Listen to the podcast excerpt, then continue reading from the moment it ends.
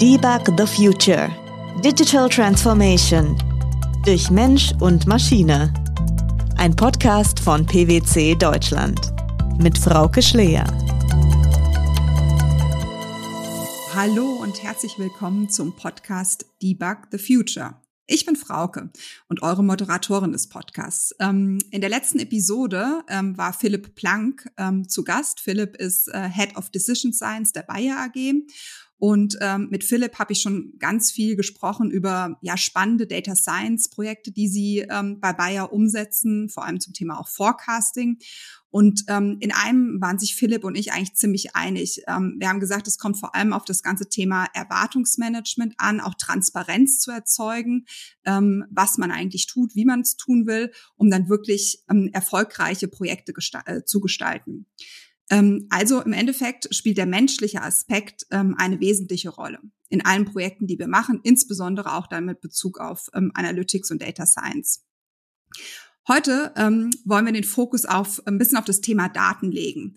Ähm, ja, ohne Daten kann man, glaube ich, sagen, keine digitale Transformation. Ähm, die Daten sind das Herzstück äh, für alle KI- oder Machine Learning-basierten Projekte und Anwendungen, die wir letztlich auch umsetzen. Ne? Das ist, äh, wenn ich mir so meine Projekte über die letzten Jahre angucke, ist das immer ein, ein Großteil gewesen dessen, äh, was mit wem wir uns als erstes beschäftigt haben, sind immer Daten, Daten, Daten.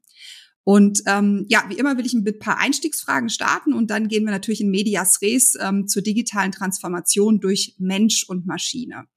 Und äh, liebe Podcast-Hörerinnen und Hörerinnen, ähm, ähm, Heiko Schletz, äh, Leiter Governance, betriebswirtschaftliche Methoden und Systeme von BSH Hausgeräte, ist heute zu mir gekommen. Ähm, Heiko ähm, hat jahrelange Erfahrung im Finanzbereich in unterschiedlichsten Rollen, äh, was ich besonders spannend finde. Er war CFO, ähm, hat im Bereich Business Administration gearbeitet, war Analyst bis zur heutigen Rolle, ähm, wo er Leiter Governance, Methoden und Systeme ist. Ähm, und da freue ich mich besonders, Heiko, dass du heute da bist, ähm, um von, von dir auch ein paar unterschiedliche Perspektiven zu bekommen. Das äh, wird sicherlich spannend werden. Herzlich willkommen, Heiko. Dankeschön mich freut, dass ich hier sein kann. So, lieber Heiko, ähm, ja, die Adventszeit hat so ein bisschen angefangen. Ähm, wir hatten uns, glaube ich, alle so ein bisschen, ich würde mal sagen, eine ähm, wenigere bedrückende Adventszeit gewünscht. Wir sind doch wieder sehr stark auch von Corona betroffen. Äh, wir wollten uns, betrifft auch uns persönlich, wir wollten uns eigentlich heute in München, was ich gehört habe, ist schön verschneit, von daher ärgert es mich jetzt nochmal doppelt, äh, äh, treffen. Ähm, und jetzt führen wir unser Gespräch remote. Ähm, daher die Frage, wie geht's dir gerade? Wie läuft's gerade bei BSH? Wie erlebt ihr die Zeit? Ja, mir geht's so ganz gut. Ich sitze relativ einsam hier in dem Münchner Headquarter, ähm, habe mich durch den Schnee hierher gekämpft. Sehr ruhig hier alles. Persönlich geht's mir sehr gut. Ähm, Familie noch kein Corona-Fall gehabt, knock on wood sozusagen. Ähm, der BSH geht es auch ganz gut, weil dieses Cocooning, wie man es ja nennt, äh, natürlich wir sehr gut bedienen können mit unseren ähm, Hausgeräten. Ja, das heißt, wirtschaftlich geht es der BSH gut, mir geht es persönlich gut. Ich vermisse mein Team. Ja, definitiv, weil nur remote irgendwann, ja, da vermisst man das soziale Aspekt. Aber sonst, ich kann mich nicht beklagen. Ja, nee, das, das, das, das kann ich verstehen. Ich äh, empfinde das auch ähnlich. Ne? Wir hatten so ein schönes, äh, so eine schöne Sommerzeit, wo wir uns alle wieder ein bisschen mehr getroffen haben und jetzt sind wir so ein bisschen zurückgeworfen. Aber ähm, ich glaube, wenn wir es leisten können, versuchen wir es auch zu leisten ähm, und äh, da unseren gesellschaftlichen Beitrag zu leisten. Aber genau, Vorweihnachtszeit turbulent und wir haben uns auch eigentlich sozusagen noch nicht vor so ganz so langer Zeit kennengelernt. Ähm, du bist mir vorgestellt worden als der Mann mit dem Lego-Datenwürfel. Ähm, das hat natürlich gleich meine Aufmerksamkeit geweckt, ähm, aber dazu dann später mehr. Und wir sind dann ziemlich schnell in sehr tiefe Diskussionen eingestiegen. Erzähl uns, äh, was treibst du als Leiter Governance, betriebswirtschaftliche Methoden und Systeme? Ja, fragen mich meine Töchter auch immer, was machen wir den ganzen Tag? Ähm, ja, ich denke, wichtig ist zu wissen, die BSH ist ja ein größer 14 Milliarden Konzern mit größer 60.000 Mitarbeitern und 90 Entitäten weltweit. Das muss man nur deswegen wissen, weil in diesem Kontext äh, bewege ich mich mit meinem Team. Was machen wir? Ich sage immer, es sind eigentlich zwei Kernfelder einerseits jedes, also jeden Monat, jedes Reporting des Konzerns betreiben meine Leute im Maschinenraum, wie wir es so nennen. Also wir sorgen dafür, dass die Daten von den Legal Entities bis zum Konzern äh, konsultiert vorliegen, controlling-seitig, ne, für Steuerungsinformationen jeden Monat, auch Forecasting Planning. Und jetzt zweite Themengebiet seit ja, jetzt vier Jahren haben wir diese Finance Transformation Journey, man muss wirklich Reise sagen, begonnen wo wir Ziel, das Ziel haben, dass wir in fünf bis sechs Jahren tatsächlich eine parallele, kontinuierliche Bewertung haben. Können wir später etwas detaillierter darauf eingehen. Und wir glauben fest daran, dass man einen automatisierten Jahresabschluss, zumindest was jetzt Herstellungskosten, Wertschöpfungsketten betrifft, durchaus hinbekommen kann. Aber dazu nachher mehr. Dazu kommt auch dieses Lego-Modell ins Spiel. Also zwei Sachen, das operative und dann das strategische Projekt, das wir seit ja, vier Jahren mittlerweile betreiben. Was findest du denn besonders spannend an dem, was du täglich tust? Ich finde es total spannend, ähm, dass ich diesen Spagat leben muss, dass einerseits ähm, mein Team betreiben muss, das Montage Reporting mit den Mitteln, wie wir sie heute haben, das Pla Planning, wie wir sie heute haben, und andererseits wir diese Vision verfolgen ähm, einer ganz anderen Welt, die wir gerade aufbauen und wir jetzt immer ich sage mal, wir müssen den Mars beschreiben mit unserer Vision, aber wir bewegen uns auf der Erde. Ne? So. Und jetzt jeden Tag das Tarieren, ähm, auch mein Team in den Doppelaufgabe hinein zu, drin zu haben, Reporting sicherzustellen, aber auch die Vision umzubauen ich finde es total, ich bin sehr bildlicher Mensch, ich vergleiche es immer damit, wir bauen sozusagen hinterm Fernseher, ne, hinterm Fernsehbild, äh, Fernsehbild des Reporting für unsere Geschäftsführung und Management, bauen wir von Röhren auf Transistoren um. Und es muss uns gelingen, dass das Bild niemals wackelt. Und das ist super spannend, ja, und nur wegen meinem Team, weil wirklich super eingespieltes Team, schaffen wir das auch ganz gut bisher. Ich denke auch weiterhin und das macht einen Riesenspaß.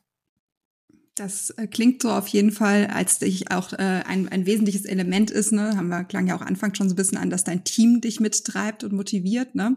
Äh, du bist jetzt von, äh, von, von Hause aus Wirtschaftsingenieur, ja. ähm, hast also durchaus einen technischen Hintergrund sozusagen. Ähm, und jetzt für mich so ein bisschen die Frage, inwiefern hilft das auch der in der derzeitigen Rolle, die du ausfüllst, die ja durchaus, wie du es jetzt auch gerade beschrieben hast, ähm, ähm, einerseits natürlich das Reporting sicherstellen muss, aber es hat natürlich auch ganz, ganz viel mit Daten, Technik und äh, alles, was du hinter dem Fernsehgrad beschrieben hast, äh, zu tun. Ne? Ja, also es ist interessant, weil ich damals auch Wirtschaftsingenieur gewählt hatte, weil ich mich nicht entscheiden konnte zwischen Wirtschaft oder Technik. Und während dem Studium wollte ich eigentlich viel mehr in die Technik gehen. Manufacturing Engineering fand Controlling sehr langweilig von der Vorlesung. Ja. Hat sich komplett geändert, vor allem durch zwei Auslandspraktika, als ich gesehen hatte, Controlling, da hast du sofort einen Überblick über die Performance eines Konzerns, eines äh, Unternehmens. Ne? Und heute bin ich weiter in der Brückenkopf, in welcher Form ja, hier die Betriebswirte, vor allem Accounting Controlling und dort die IT-Kollegen, ja, und äh, genau dort ist interessanterweise sehr viel Platz für einen Spieler, der sich nie so richtig entscheiden kann. Ja, also genau jetzt sehe ich mich als gemeinsam mit meinem Team, immer mit meinem Team hier, als, als genau dieser, diese Brücke zwischen diesen zwei Welten. Ja, weil es ist kein technisches Projekt. Wir machen ja die Umstellung von R3 auf S4. Es ist ganz stark konzeptionell kulturelles Projekt auch. Ne? Und oftmals versteht sich äh, vielleicht der Fachbereich, spricht Sprache A, IT die Sprache B und genau dort sind wir. Ja.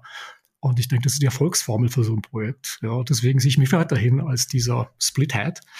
Und ganz witzig, es gibt auch Tools, die ich damit übernommen habe. Ein kleines Beispiel. Ich hatte vor vielen, vielen Jahren, als ich, als ich studiert hatte, technische Mechanik. Und da gibt es einen Vorgang, nennt sich Freischneiden. Was ist das? Aus einer komplexen Struktur von äh, Dachkonstruktion musst du sagen, musst du freischneiden, den Träger, der wirklich der entscheidende ist, der die Last trägt. So, übertragen. Wenn man einen Konzern von oben anschaut, größer 40 Milliarden, 40 Währungen, man wird den Konzern von oben nicht verstehen. So, wenn ich jetzt also neue Konzepte entwerfe mit meinem Team zusammen, dann geht es darum, jeden einzelnen Impact so weit runter zu, zu schneiden, simplifizieren, dass ich quasi zum Beispiel Währungen, sehr interessantes Thema, in Mockups nennen wir das mittlerweile, mein Team kennt schon, aber wir machen das immer so. Wir gehen quasi runter auf einen wirklich Excel-Mockup und äh, zwingen uns dort einen Sachverhalt, wie zum Beispiel die Währung, wie es durch Konzern durchläuft, in möglichst einfachen, freigeschnittenen Beispiel ja durchzuposten. Ne? Und mhm es ist ja dann letztendlich in einem Großkonzern eine, eine, eine Myriade von verschiedenen Einzelimpacts, die natürlich das Ganze zum Schluss äh, als Konzern ausmacht. Aber ich werde nie alles auf einmal verstehen. Also dieses Freischneiden runter auf diese maximal simplifiziert, aber alle Kernelemente drin, Übung, Das machen wir tagtäglich und ist unser Modus geworden für unsere gesamte Konzeptarbeit. Das kommt ein bisschen aus dem Ingenieursdenken, ja. Mhm, das ist äh, spannend. Es ist auch so ein bisschen so, ich hatte äh, als, als ich mit Philipp ähm, letztes Mal gesprochen habe, in der letzten Episode, klang das auch so ein bisschen an, so diesen, ähm, diesen Transformator äh, zu schaffen mhm. zwischen äh, einerseits ne, IT-Daten, Technik, aber auch ähm, äh, quasi dem Reporting, dem Output, den Managemententscheidungen am Ende, ne, also oder mhm. übersetzt als Business. Ähm, jetzt trotzdem die Frage auch an dich, äh, gibt es so eine Seite, der du dich so ein bisschen näher fühlst? Also sagen, hm, ja, okay, mein Wirtschaftsingenieur-Hintergrund, ich bin schon eher eigentlich ein Techniker. Oder ist jetzt das Controlling schon so über in dich übergegangen, dass du sagst, nee, nee, eigentlich das? ich bin definitiv der Controller geworden, aber äh, immer ein bisschen, ich will gar nicht sagen, abseits der Zahlen, das hört sich so doof an. Ne? Also, also eher in Richtung, deswegen auch Governance, äh, Governance Method Systems, in Richtung mhm. Konzepte. Ja. ja. Ähm, und ähm, nein, ich muss sagen, ich fühle mich genau dort zu Hause zwischen Wissen, was für eine Steuerung notwendig ist, selbst mal CFO gewesen, Auslandsgesellschaft, und auf der anderen Seite jetzt mit den neuen Technologien, das ist ja so spannend, ne? wie können wir diese Steuerung mit den neuen technischen Mitteln, und du siehst wieder dieser, ne, hier die Technik, in Richtung jetzt natürlich äh, bei uns SAP ganz stark, ja, und hier die fachlichen Anforderungen. Also ich bleibe in der Mitte sitzen und das ist mein Ding. Ja, und das macht sie auch so faszinierend. Sehr gut, das, äh, das äh, klingt auf jeden Fall sehr, sehr spannend. Ähm, jetzt kommen wir mal so ein bisschen zu dem Block, ähm, äh, den wir auch so ein bisschen ja Mensch und Maschine nennen. Ähm, du hast es eben schon anklingen lassen. Ihr führt gerade ähm, S4 HANA ein. Vielleicht mal so als Einstiegsfrage, wo steht ihr derzeit und was ist so euer Fokus? Stehen tun wir ähm, da, dass wir jetzt äh, bis dato 13 äh, Länder eingeführt haben und sie funktionieren noch immer. Es gab viele Skeptiker, die also auf S4 ihr äh, Lokalgeschäft betreiben. Ne? Und jetzt im Januar wird eine große, die erste und sehr große Fabrik live gehen. Ja, drück uns die Daumen. Ja. Mhm. So, ähm, da stehen wir jetzt mal von S4. Das heißt aber umgekehrt, ich, ich sprach von 90 Entitäten, dass natürlich die weite Mehrzahl unserer Entitäten noch R3 hat. Mhm. Das heißt, wir schießen heute die Daten, die S4-Daten zurück, Backmapping nennen wir das, in unsere althergebrachten BW-Konsolidierungssysteme. Wir haben ein externes Konsolidierungssystem, SMPCS, und wir haben ein internes Controlling-Konsolidierungssystem, das die Wertschöpfungsketten dann zeigt. Ja da stehen wir jetzt. Wo wollen wir hin? Ich hatte es eben kurz angedeutet. Mittlerweile läuft es SAP-technisch, habe ich gelesen, unter dem äh, Begriff Universal Parallel Accounting, UPA. Was soll das heißen? Wir wollen, und das ist schon angelegt, wir nennen es rezessiv in diesen Gesellschaften schon angelegt, ein Datenbewertungsraum im Material Ledger und in diesem Universal Journal, der ähm, zulassen wird, dass wir dort die konsolidierten Daten permanent mitführen. Was heißt das? Wenn ich heute eine Vertriebsgesellschaft in der Schweiz habe, dann steuert die natürlich ihr lokales Geschäft auf Transfer Prices. Ja. Wir wollen aber, dass diese Gesellschaft in Zukunft auch die komplette Wertschöpfungskette sieht. Also mhm. wenn sie einen Kühlschrank von China verkauft, der in China produziert worden ist in unseren Werken, dass sie dann diese Gesamtkosten sofort auch sieht. Also permanent Parallel Accounting.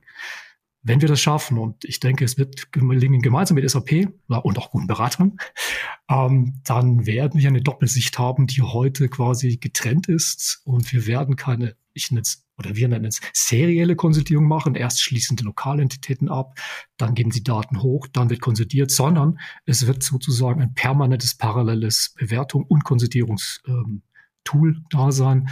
Und äh, da wollen wir hin. Ist noch ein weiter Weg. Aber das Wichtige ist, diese Vision zu kennen. Äh, mit dieser Vision haben wir sozusagen die jetzigen Entitäten schon konfiguriert mit diesen rezessiven Anlagen, wie wir sie nennen. Mhm. Kurz äh, dieses ganze Thema, weil du es angesprochen hast, mhm. Wertschöpfungskette, ne, mhm. ähm, ist natürlich auch ähm, jetzt auch gerade vor den ganzen Nachhaltigkeitsthemen, ESG-Reporting, die wir haben, ein super wichtiges. Also gerade mhm. wenn ihr diese Durchlässigkeit schafft, wahrscheinlich auch darüber einen, einen äh, sehr, sehr großen Mehrwert gewinnt, ne?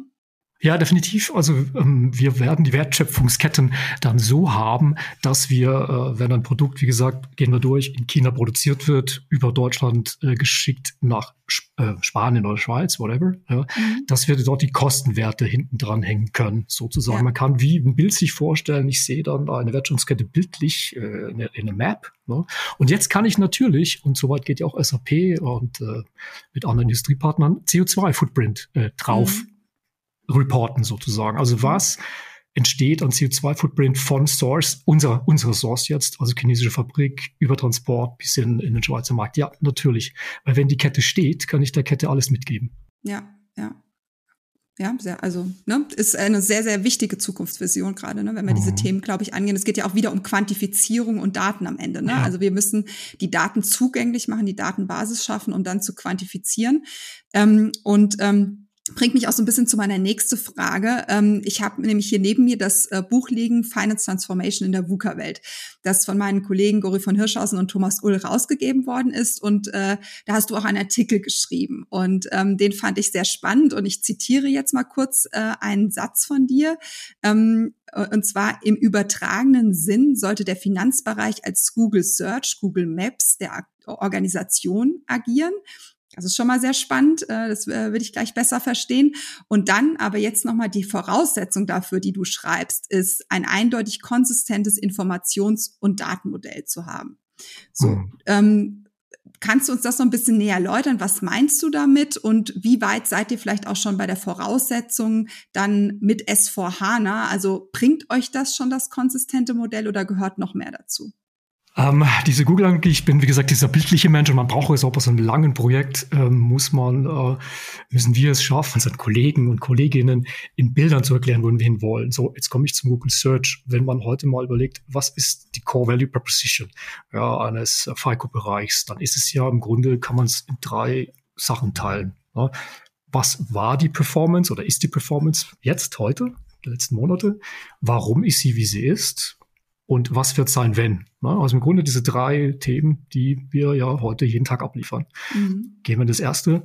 Was ist die Situation? Ja, da brauchen wir heute, wir sind sehr gut, ja, brauchen wir sechs Tage nach Monatsultimo, um dann äh, diese Wertschöpfungsketten darstellen zu können. Was war wirtschaftlich? Wo ging was schief? Dann brauchen wir wieder sehr viele Tage mit sehr vielen Controllern, die dann Downloads machen, pivotieren, um zu analysieren, was ist denn passiert? Warum waren wir denn nicht auf Plan? Ja. Und dann, wenn noch Zeit bleibt, haben wir in Konzernen wie wir sind, monatelang eine Planung, wo zum Schluss ein einziges Szenario rauskommt in einer Welt, die permanent sich ändert. So, was ist jetzt Google Search Analogie? Der Controller vor allem muss ja, sollte in diesem Mehr von Zahlen des Konzerns so schnell wie möglich die relevant Hits der Konzernführung und dem Management liefern können, äh, wo musst du eingreifen? Wo ist was passiert? Wo musst du eingreifen? So, und wenn man sich mal überlegt, welche Daten hinter einem Google Search stehen, ist es ja irre. Und da sage ich immer, es ist ja eigentlich dann wieder Kindergeburtstag, selbst bei einem 14 Milliarden Konzern, zu sagen, warum schaffen wir es heute nicht, genauso schnell auf den Punkt zu kommen? Ja. Mhm gibt es ganz viele natürlich äh, Hintergründe, die Systeme, die, die so noch gar nicht geschaffen waren, die Technik, die es noch nicht gab, unsere Konzepte, die das gar nicht äh, verinnerlicht haben, damals noch, weil die Technik nicht da war. So, das ist das Google Search. Also Relevant Hits in no time. Google Maps, äh, das ist mein Lieblingsbeispiel Richtung Planung. Was will ein Konzern mit einer Planung? Wir wollen ein Ziel, auf das wir uns committen fürs nächste Jahr. Und dann wird monatelang geplant, um top-down dieses Ziel runter zu deployen bis in die Entities hinein. Wir brauchen Monate dafür. Ja? Und deswegen müssen wir beispielsweise und viele andere Konzerne auch im äh, Spätsommer schon erste Premises, äh, Hypothesen festlegen, Materialpreis äh, und Währung. Jetzt wissen wir eins. Fünf Monate später ähm, wird so nicht mehr sein, aber wir sind dann mit der Planung fertig. Also wir haben im Grunde alle eine eingebaute Obsoleszenz. Google Maps macht was. Du gibst das Ziel ein und dann fährst du los. Ja? Und, äh, und gibst sogar noch, sagst, ich will die Scenic Route oder die most, äh, ja, die, die, die fastest Route haben. Und dann wird's noch besser.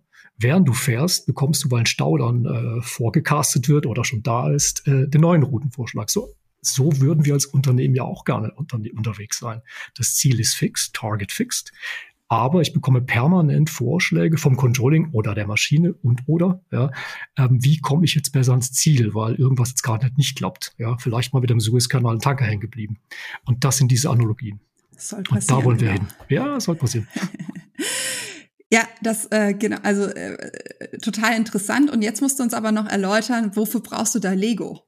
Ja, und jetzt kommt, ich hatte mal einen Vortragstitel da auch damals genannt, äh, Vision meets Governance, weil das Spagat dann zeigt, ja, tolle Bilder, Google Maps, Google Search, wow, so, aber natürlich, jetzt habe ich ja genau das State Operations auch, haben auch fragen uns auch viele, ja super, toll erzählt, aber äh, was machen wir jetzt? So, und jetzt kommt, ne? ähm, ein Unterschied zu Google Search ist sicher der eine. Ähm, Google Search braucht keine strukturierten Daten. Wir schon, ja, weil eine circa mhm. Bilanz, circa äh, Profit and Loss wird keiner akzeptieren. So, also brauche ich strukturierte Daten. Google Maps übrigens auch. Ja, ein Google Maps kann ja auch heute nur, wenn du nach Indien fliegst, dir sofort äh, wieder sagen, wohin du fahren musst, weil die Straßen normiert sind. Also der Begriff Straße ist normiert und alles Mögliche ist normiert. Ergo, wir müssen unsere Daten normiert haben. Und zwar viel, viel besser, als, als wir es heute haben. Und jetzt kommen die Lego-Steine. Ähm, die Kunst, jetzt kommt wieder mein Ingenieurshintergrund. Es geht um Datenbanktechnik. Ähm, es geht nur dann, dass die Maschine permanent automatisch für dich auswerten kann mit Views, keine Reports mehr, sondern Views, wenn drunter ein eindeutiges Datenmaterial liegt. Was meine ich? Wenn wir heute in Konzerne reinschauen, dann, wenn man nach Umsatz fragt, man fragt den Accountant, bekommt man Wert A, fragt man Controlling Wert B, fragt man Vertriebler C. Wie kann das sein? Weil wir in den verschiedenen Silos es immer wieder codiert hatten. So. Und was wir jetzt schaffen müssen, das ist auch die, die, da zwingt die Universal Ledger dazu, also das ist viel äh, Herz. Ja. In einer Tabelle musst du all diese Daten darstellen. So, und jetzt kommt Datenbanklehre. Es hat also jedes SAP-Element, wir sagen es so, hat seinen Purpose, seinen Informationspurpose, ja, und keine Duplizitäten mehr. Und das nächste Motto, wenn A und B logisch komponiert C geben, schreibe C niemals mehr fort. So, das sind diese Lego Stones, ja, und nur wenn die da sind, kann man eine Maschine morgen jeden View, der nicht dann jeden Search View, ich will einen Umsatzkostenverfahren für einen Konzern jetzt letzten Monat haben, dann wollen wir kein Reporting mehr haben, sondern es ist ein Search-Fehler, der greift auf diese Lego-Steine zu, ja, mit äh, diesen Elementen, die ich für diese UKV brauche beispielsweise. Das ist diese Lego-Stein-Thematik. Dahinter verbirgt sich abseits Fancy Vision eine unglaubliche Kernarbeit, ja, Klar. und ein enormes Come Together zwischen Accounting und Controlling. Das bedingt auch dieses New General Ledger. Ähm, und auch äh, natürlich der ganzen logistischen Prozesse vorneweg, weil wir sind nur Endverwerter. Ja? Die Wertefindung, wir sind zum Schluss der Kette. Also es müssen ja. Logistik-Chains müssen passen, das muss alles zusammenpassen. Und dann gibt es diesen Lego-Baustein. Und dann habe ich meinen Google Maps Straßenkarte des Konzerns. Habe ich heute nicht. Mhm da geht natürlich auch mir das Herz auf, ne, wenn ich mir solch, solch eine Datenstruktur vorstelle. Ne, äh, und die Projekte, die ich, die ich immer mache, beschäftigen sich auch stark mit dem Thema Forecasting, Planung. Du hast es mhm. eben auch schon angeschnitten. Es geht darum, auch eine bessere Vorausschau zu bekommen. Ähm, und ähm, ja, die Grundlage ist eine, eine konsistente Datenstruktur zu haben. Und ich kann natürlich immer bessere Analytics-Projekte machen, wenn ich in der Lage bin, ähm, einerseits na, erstmal die, die Daten grundsätzlich zu haben und je weiter ich in der Wertschöpfungskette natürlich zurückgehen äh, kann, desto besser wird's natürlich auch, je besser ich strukturierte Informationen da zur Verfügung haben. Also das ist eine, eine, eine Zukunftsvision, mit der ich mich auch sehr, sehr gut anfreunden kann, muss ich sagen. ähm, und äh, vielleicht so ein bisschen auch nochmal die Frage dahin geleitet, weil du es eben auch schon an, angesprochen hattest, ähm, äh, Forecasting, Planungsprojekte jetzt im Zuge der S4-Einführung oder grundsätzlich, inwiefern setzt ihr aktuell schon Data Science Analytics Projekte um oder plant welche zu machen? Wie ist da der Stand bei BSH? Lass mich nochmal hinten bei der Vision anfangen, mhm. weil wir gerade eben darüber geredet hatten. Wenn wir dieses Thema Lego Bausteine schaffen, dann wird es auch so sein, dass ähm, die From Posting to Top Management Reporting nannte es Hasoblatt normal, dass das System, die Maschine für dich ja berechnen kann, diesen Werttreiberbaum, nach dem suchen mhm. wir als Controller schon seit Jahrzehnten. Ja? Und heute ist es ja alles mit Faustformeln. Ja? So, wenn ich jetzt aber schaffe, dass das System das berechnen kann, jetzt komme ich wieder ein bisschen Google Maps Analogie, dann habe ich ja eines, dann habe ich einen Werttreiberbaum. Das System kann jetzt mit den strukturierten Daten deines eigenen Unternehmens. Wie hast du bisher performt? Was waren deine äh, Abhängigkeiten, Dependencies der einzelnen äh, Werteteile. Und jetzt mische ich jetzt, jetzt kommen die unstrukturierte Daten mit äh, Prognosen in Richtung Macroeconomics. Da weiß keiner, was kommt, das sind Trends. So, also da kommt jetzt der Mix zwischen strukturiertem Wissen ob deiner Performance, Werttreiberbaum, die Maschine kann es berechnen. Ja. Mhm. Und jetzt kann ich die natürlich in Kontext setzen mit verschiedensten Szenarien. Ich habe dann quasi permanente What-If-Szenarien. Ja wo ich eins nicht mehr machen muss. Ich brauche jetzt keinen Controller mehr Werttreiberbaum rechnen lassen, sondern das ist ja in sich, trägt die Maschine in sich das Wissen. So, da, da geht's hin, da wird's hingehen, das wird auch so sein. Da bin ich mir sehr, sehr sicher, weil heute auch keiner mehr eine Straßenkarte ausbaut, bevor er, äh, ausgräbt, bevor er losfährt. Ja. Noch Zeit. So, jetzt kommen wir von dort wieder zurück, weil natürlich auch mein Management sagt, ja, tolle Vision, aber hey, geht noch lange. Nein, wir machen natürlich auch heute schon Predictive ähm, Projects, ist Nachbarbereich ähm, von äh, mir, der da schon Umsatzprediction jetzt macht, mittlerweile auch P&L, also bis runter zum EBIT wird gemacht. Aber es ist heute natürlich ein Pattern Finding, ne, weil die Maschine es eben noch nicht berechnen kann. Ja. Schau sie dir heute an, was sind die Zusammenhänge, ja, äh, die Correlations. Also heute ist ein Pattern Finding, deine eigenen Zahlen. Das wird morgen nicht mehr so sein, weil das Pattern kannst du, kann die Maschine beschreiben. So, klar machen wir das. Ist doch schon ganz okay. Nur, ähm, es ist total interessant und da haben wir auch ähm, mal drüber geredet. Wir Community, nicht bei der BSA allgemein, wo judgen ja heute immer, ja, ist Prediction jetzt so viel besser? Was machen wir dann? Ja, wir gucken im Jahresende, wie oft äh, hat Prediction genauer predicted als Forecasts. Da ist ein Problem drin. Ich nenne es als Glaubensproblem. Was meine ich jetzt? Ne? Äh, Prediction sollte ja eigentlich ein Early Bird sein, damit ich eben nicht, wenn jetzt Prediction ein negatives äh, EBIT vorhersagt, dass es nicht eintrifft. Ich will ja nicht, dass es eintrifft. Ich will ja eigentlich, dass ich rechtzeitig agieren kann. So. Warum messen wir dann ähm, die Wirk Wirksamkeit eines Prediction ähm, mit eben dieser Trefferrate? Ja? Und du kennst mein Lieblingsbeispiel, ich sage immer beim Parkassistenten, der dann piepst, wenn du vielleicht gegen die Wand fährst, misst ja auch keiner, wie oft bin ich wirklich dagegen gefahren. Und wenn rauskommt null, dann schmeißt du nicht weg und sagst, das ist aber auch blöd jetzt, das stimmt ja gar nicht. So, also das haben wir sicher noch drin. Ja, da ist ein bisschen dieses Thema, ich muss immer alles verstehen. Ähm, das müssen wir sicher noch rausbekommen. Und das haben wir als Community hier noch nicht geschafft bei der BSH. Ne? Und ein sehr schönes Beispiel, ähm, wie man das aber anfangen lassen kann, habe ich mal bei einem DAX-Konzern gesehen, mit dem wir sehr viel, sehr engen Austausch sind. Die haben eins gemacht und haben quasi, ähm, völlig banal klingt das, aber es ist so wichtig, das Thema Commitment, Management Commitment, also was du als Bereichs, äh, als Regionleiter, was versprichst du als Ergebnis, was, was ist dein Ziel? Das ist Commitment. Und das andere dann auch Prediction, so, oder Forecast. Also das Forecast ist muss nicht identisch zum Commitment sein. Im Gegenteil, wenn ich nach dem ersten Quartal einen Forecast mache, der sagt, ey, dein Commitment, das erreichst du nie, wenn du nichts änderst, ja, dann ist das ja hilfreich. Ja. Und das finde ich unglaublich spannend, weil es fängt wie immer mit der Kultur, mit dem Denken an. Und vielen Konzernen ist es noch zusammen. Ja, Forecast gleich Commitment. Und dann wird man es nicht schaffen, in dieses Early Bird hineinzukommen.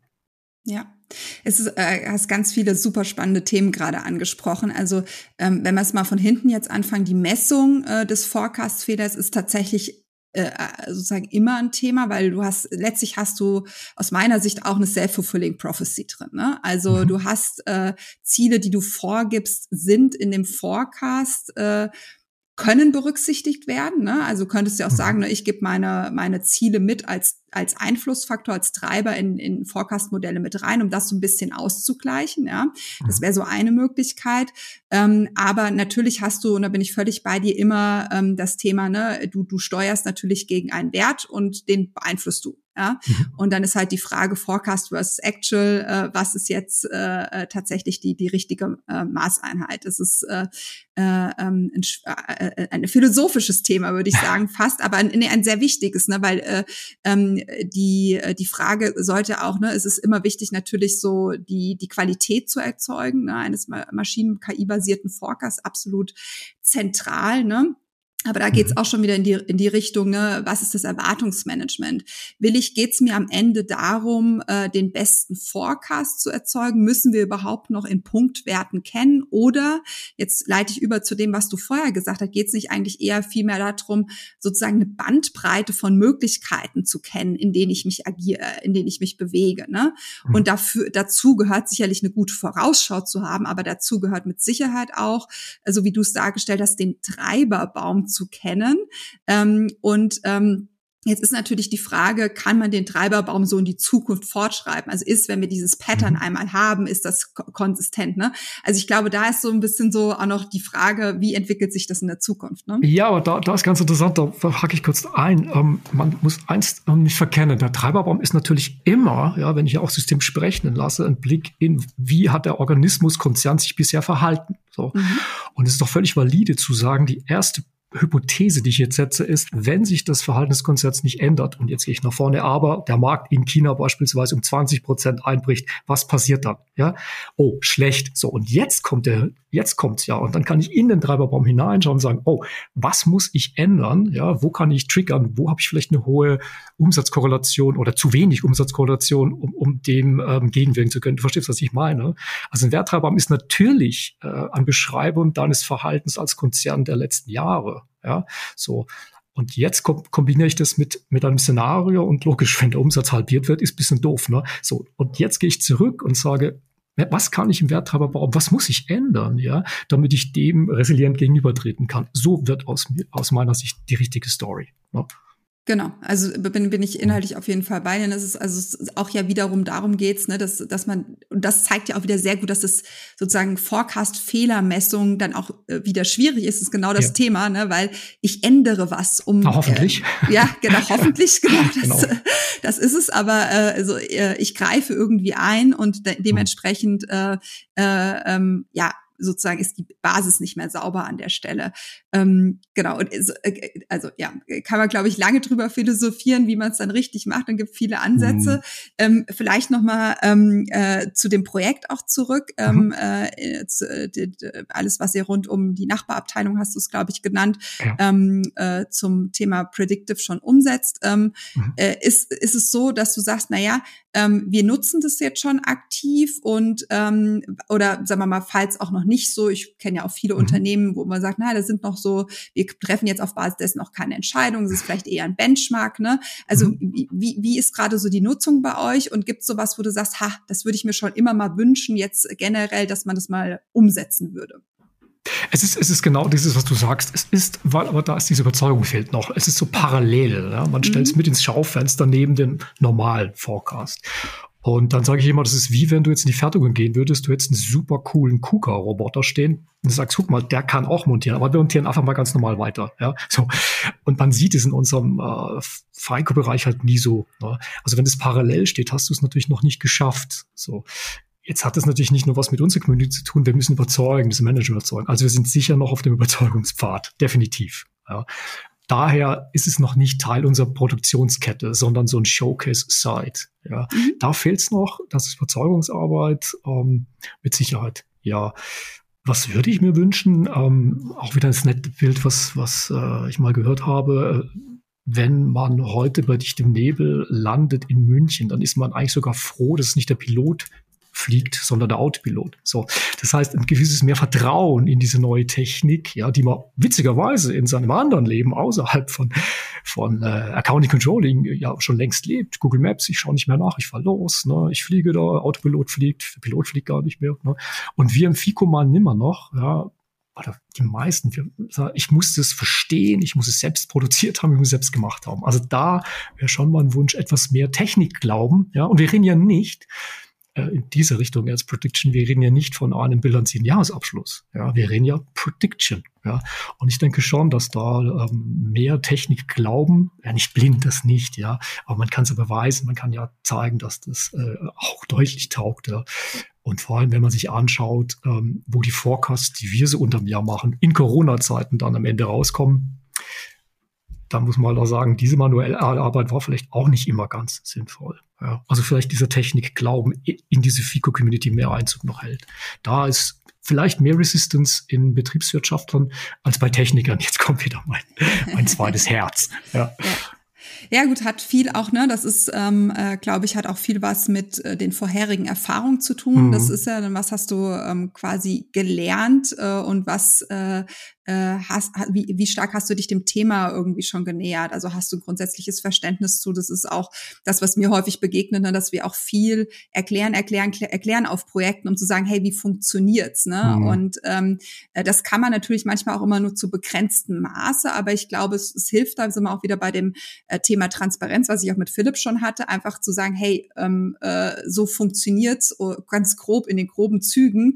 Und ähm, äh, weil man kann auch, glaube ich, nicht erwarten, dass da vollständig gleich die Akzeptanz da ist. Das ist auch, glaube ich, eine falsche Erwartungshaltung, sondern äh, wie du sagst, ne, da, da muss man sich dem gegenüber öffnen. Das ist die eine Seite und andererseits aber auch sagen, hey, wir versuchen euch das äh, ähm, äh, beizubringen. Ne? Mhm. Genau. Ähm, und sozusagen äh, vielleicht so die, äh, die Anschlussfrage, die, die sich auch da ganz gut ähm, ergibt draus, äh, weil wir sind jetzt ja schon so ein bisschen bei dem Thema Technik, wie akzeptieren wir es, ne? Mhm. Ähm, und ähm, ja, du hast, also einerseits haben wir das Thema Datensilos schon so ein bisschen gehabt. Äh, äh, ich glaube, das ist ein großes Thema ähm, in Unternehmen, ähm, was wir immer ja auch wieder sehen. Und die Frage, die ich mich immer so stelle, ja, woher kommt denn das eigentlich? Und ähm, ich meine, es birgt hohe Risiken. Ne? Einerseits äh, kann vielleicht ein Projekt nicht gestartet werden, weil wir die Daten nicht haben. Das heißt, wir schaffen gar nicht den Weg zur digitalen Transformation oder noch viel schlimmer, wir treffen falsche Entscheidungen. Ne? Also beides mhm. ist nicht gut. Ähm, blockieren wir als Menschen manchmal die digitale Transformation, zum Beispiel durch das Erschaffen von Datensilos? Ja, natürlich, aber ich denke, das ist, das ist natürlich dieses natürliche Resistance gegen Change. Man muss es wirklich so sagen, gegen diesen Wandel, weil ähm, da kommen Ängste mit rein, Jobängste, ja, ja, wenn die Maschine es macht, was mache ich dann? Ja, es ist es nicht loslassen wollen. Ich denke, es ist völlig normal, egal wo, wo man hinschaut. Ja, und ja, dadurch wird es zum Hindernis. Aber es, es, es liegt in dem Thema Change. Ja, da, da ist gar nichts Spezielles, ja, mhm. was jetzt dieses Thema betrifft. Das sicher nicht. Und jetzt kommt's halt. Ne? Ich bezeichne mich selbst ja meistens auch als Chief Storyteller. Ja, warum? Warum? Weil wir müssen Überzeugung schaffen für diese Reise und vor allem auch dafür, dass es nicht darum geht und es wird auch so nicht sein, Jobs zu vernichten. Was was wir ändern werden, ist, wenn Job Profiles nicht mehr existieren, Profiles. Ja, aber wir werden definitiv, wir sind zutiefst überzeugt, neue Möglichkeiten eröffnen. Und äh, mein Lieblingsbeispiel, was ich für dieses Storytelling dann oftmals bringe, wieder ein Bild, ja, stell dir die Welt vor vor Taschenrechner eines Controllers oder eines Accountants. Da musste er immer noch händisch rechnen und dann konnte er erst weitermachen. Dann kam der Taschenrechner, haben wir die Jobs verloren. Nein, im Gegenteil, der Taschenrechner kann eins besser als wir, ja, schnell, repetitiv rechnen. So, was ist der Vorteil? Ich kann mit dem Ergebnis weitermachen. Und so sehen wir unsere Mission. Wir sagen, wir wollen, dass die Maschine das macht, was sie besser kann. 40, 50 Währungen konzidieren, sowas kann die Maschine besser als ich auf Excel. Definitiv. So. Und dann kann ich ja quasi dort endlich anfangen, das Wertschöpfen zu machen, für das wir geschaffen sind, viel mehr als, als eine Maschine. Ja. Mhm. Und, und so versuchen wir diese Blockade, was du sagst, aufzulösen. Ja. Und die Geschichte kann man nicht einmal nur erzählen, die muss man immer erzählen. Glaubwürdig natürlich.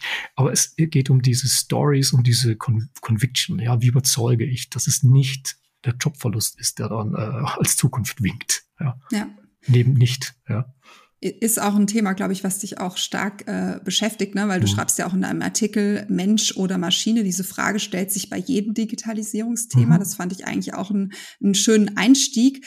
Ähm, ist es denn jetzt für dich, ähm, du hast vielleicht schon so ein bisschen beantwortet, eher mhm. ein Mensch oder Maschine oder ein Mensch und Maschine? Es ist ein ganz klares und, ja, und, äh, und, genau. und wenn ich, wenn ich auch mal schon in mein Team hineinschaue, Community Accounting Controlling, es sind alle super klasse Kolleginnen, Kollegen, ja, die viel mehr können und auch gerne würden, als dann doch relativ viel repetitive Arbeiten machen, was wir heute noch machen müssen, um das Monatsreporting zu machen. So, das heißt, wenn wir diese repetitiven Sachen, diese, was ich eben geschildert habe, Parallel mhm. Evaluation, Konsolidierung wird automatisiert machen, dann sind diese Menschen mehr als bereit dazu und fähig dazu, ja, dort hineinzugehen, wo wir eigentlich seit Jahrzehnten sein wollen. Controlling heißt immer der Coach, Sparringspartner des Managements. Wie willst du es sein, wenn du noch Number Crunching machst? Was ist passiert gestern? Ja, wie willst du es sein, wenn du sechs Monate in der Planung drin hängst? So, also wir sind überzeugt davon. Ähm, wir sagen immer äh, Master and Slavery, ja. Heute ein bisschen krass vielleicht, ne? Aber heute haben wir sehr viel Slavery-Jobs in, in der Art, ähm, dass wir, wie gesagt, nach sechs Tagen Ultimo endlich einen Konzern haben, müssen wir Fehler manuell machen und, und da wollen wir raus, die Kapazität wollen wir rausholen und sie dort einsetzen, wo es Szenario Building, äh, was kannst du tun, was solltest du tun, um eben Google Maps ja, ans Ziel zu kommen, obwohl jetzt gerade hier Stau ist. Ne? Das ist unsere Vision. Also und, immer ein klares und. Ja, wir werden natürlich dann auch die Leute, die Leute, die Kolleginnen und Kollegen äh, auf diese Reise auch schulen. Aber die Frage kommt auch sehr oft. Nur sage ich, ja, das Projekt, das wird noch fünf, das wird noch sechs Jahre laufen. Das heißt, Project in itself, das Projekt selbst ist die Lernreise. Ja. ja. Und ich sehe das an den Leuten, die, ähm, die da drin sind, die Core-Members, die schon seit vier Jahren dabei sind, völlig, wir machen gemeinsam, ich ja auch, die Lernphase durch. Das ist fantastisch, ja, und das ist der Weg. Ja, ja bin ich, also das, das, es ist ein sehr, sehr fast schon schönes Schlusswort, weil hm. ähm, ich teile das hundertprozentig. Ich glaube, nur durch ein Projekt dass du tust, wo du, mhm. wo du Hand anlegst, dass du richtig begleitest, schaffst du digitale Transformation und das ja. Wort Upskilling sozusagen. Nur damit gelingt das auch, weil du, du erfährst es und du weißt, was du lernen musst. Ne? Und mhm. ähm, die Konzepte sind viel klarer und werden praxisnäher. Von daher bin ich da hundertprozentig bei dir. Ähm, und äh, genau, vielleicht äh, äh, zum Ende des Podcasts noch, obwohl es fast ein so schönes Schlusswort war. Kann, kann ich dich aber nicht einfach so hier Vielleicht rauslassen. ein schöneres noch. ähm, und zwar, äh, wie auch bei Philipp, ne, mhm. ähnlich natürlich mit einer Forecast-Frage. Mhm. Ähm, und zwar äh, würde ich gern von dir wissen, ich meine, äh, einerseits, ich muss, glaube ich, ein bisschen erklären, Forecasting äh, ist äh, meine große Leidenschaft, aber andererseits auch bin ich sehr sportbegeistert, deshalb muss die natürlich immer auch einen Sportbezug haben. Ähm, jetzt äh, weiß ich, dass du gerne Mountainbike fährst, ne, ähm, mhm. in den Bergen. Äh, so Heiko, für dich jetzt die Forecast-Frage. Glaubst du, dass in der Zukunft irgendwann der Fußball als Nummer eins Sportart in Deutschland durch, äh, ich nenne das jetzt mal Outdoor-Freizeitsportarten abgelöst wird? Nein, ich glaube, diese Forecast ist relativ einfach ohne Machine Learning. Äh, Fußball ist Teil des, der deutschen Seele, würde ich mal behaupten. Ja, ich glaube es wirklich nicht. Bei mir selbst ist es schon passiert, okay, aber ich bin nicht die Mehrheit. Nein, ich glaube es wirklich nicht. Ja, und wenn ich mich selbst ansehe, ne, eine Weltmeisterschaft, äh, ja, begeistert mich auch weiterhin. Ja, also Fußball-Weltmeisterschaft werden wir eine Mountainbike-Competition äh, dann nicht so begeistert. Also, na, Okay. Ich also einfach, Forecast ist eindeutig äh, und, und äh, ein, ein kleines Konfidenzintervall sozusagen bei dir oder ein enges Konfidenzintervall. Genau, sehr eng. ja, ja, genau, sehr gut. Lieber Heiko, danke für das Gespräch heute, nicht nur für die Erklärung des Lego-Datenwürfels, das an sich natürlich schon spannend war, also für den ganz inspirierenden Austausch. Hab wieder was gelernt. Äh, vielen Dank, Heiko. Ich danke dir, Frauke. Das war's für die Folge. Ein wieder ganz bemerkenswerter Podcast. Äh, mein Dank geht an Heiko. Und ähm, ja, ich kann nur darauf hinweisen, abonniert den Podcast äh, am besten. In der nächsten Episode oder in den nächsten Episoden ganz generell habe ich wieder spannende Gäste. Nächsten Monat wird ähm, äh, Oliver, Dr. Oliver Ampe zu Gast sein äh, von Osram AMS. Ich freue mich sehr auf Oliver, mit dem ich auch schon lange zusammenarbeite. Werden wir aber eine Perspektive auch wieder auf der Finanzabteilung kommen. Aber jetzt kommt mein Aber. Ich denke, so viel darf ich vorab äh, verraten. Oliver ist dem Data Science, glaube ich, äh, näher, als er selber manchmal denkt. Und äh, ja, da freue ich mich mit Oliver drüber zu sprechen und auch mehr zu erzählen. Und ich freue mich natürlich noch mehr, wenn ihr, wenn ihr wieder dabei seid äh, und wieder zuhört. Bis dahin wünsche ich euch eine schöne Vorweihnachtszeit, ein schönes Weihnachtsfest und vor allem einen guten Rutsch ins neue Jahr. Das war Debug the Future. Digital Transformation durch Mensch und Maschine. Ein Podcast von PwC Deutschland.